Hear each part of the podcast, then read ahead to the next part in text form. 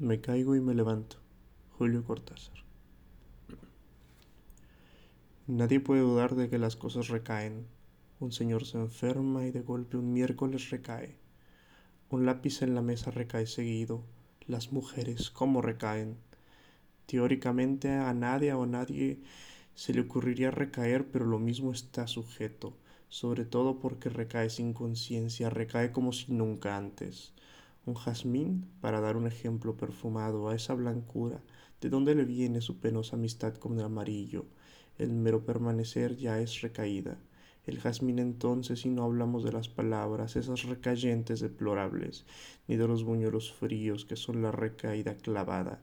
Contra lo que pasa se impone pacientemente la rehabilitación en lo más recaído que hay siempre hay algo que pugna por rehabilitarse, en el hongo pisoteado, en el reloj sin cuerda, en los poemas de Pérez, en Pérez.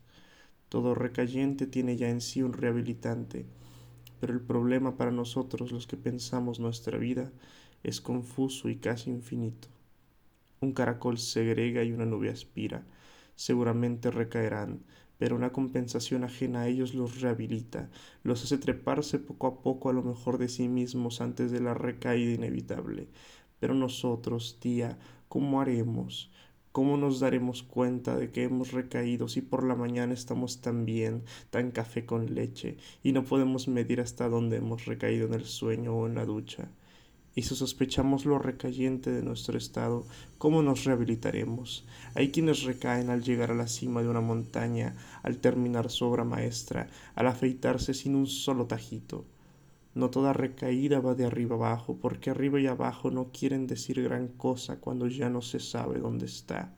Probablemente Ícaro quería tocar el cielo cuando se unió en el mar epónico, y Dios te libre de una zambullida tan mal preparada, tía. ¿Cómo nos rehabilitaremos? Hay quien ha sostenido que la rehabilitación solo es posible alterándose, pero olvidó que toda recaída es una desalteración, una vuelta al barro de la culpa. En efecto, somos lo más que somos porque nos alteramos. Salimos del barro en busca de la felicidad y la conciencia y los pies limpios. Un recayente es entonces un desalterante, de donde se sigue que nadie se rehabilita sin alterarse, Pretender la rehabilitación alterándose es una triste redundancia. Nuestra condición es la recaída y la desalteración, y a mí me parece que un recayente debería rehabilitarse de otra manera, que por lo más ignoro. No solamente ignoro eso, sino que jamás he sabido en qué momento mi tía o yo recaemos. ¿Cómo rehabilitarnos entonces si a lo mejor no hemos recaído todavía y la rehabilitación encuentra ya rehabilitados? Tía, no será esa la respuesta ahora que lo pienso. Hagamos una cosa, usted se rehabilita y yo lo observo. Varios días seguidos, digamos, una rehabilitación continua. Usted está en todo el tiempo rehabilitándose y yo lo observo, o al revés, si prefiere. Pero a mí me gustaría que empezara usted, porque soy modesto y buen observador. De esa manera, si yo recaigo en los intervalos de mi rehabilitación, mientras que usted no le da tiempo a la recaída y se rehabilita como en un cine continuado, al cabo de poco nuestra diferencia será enorme.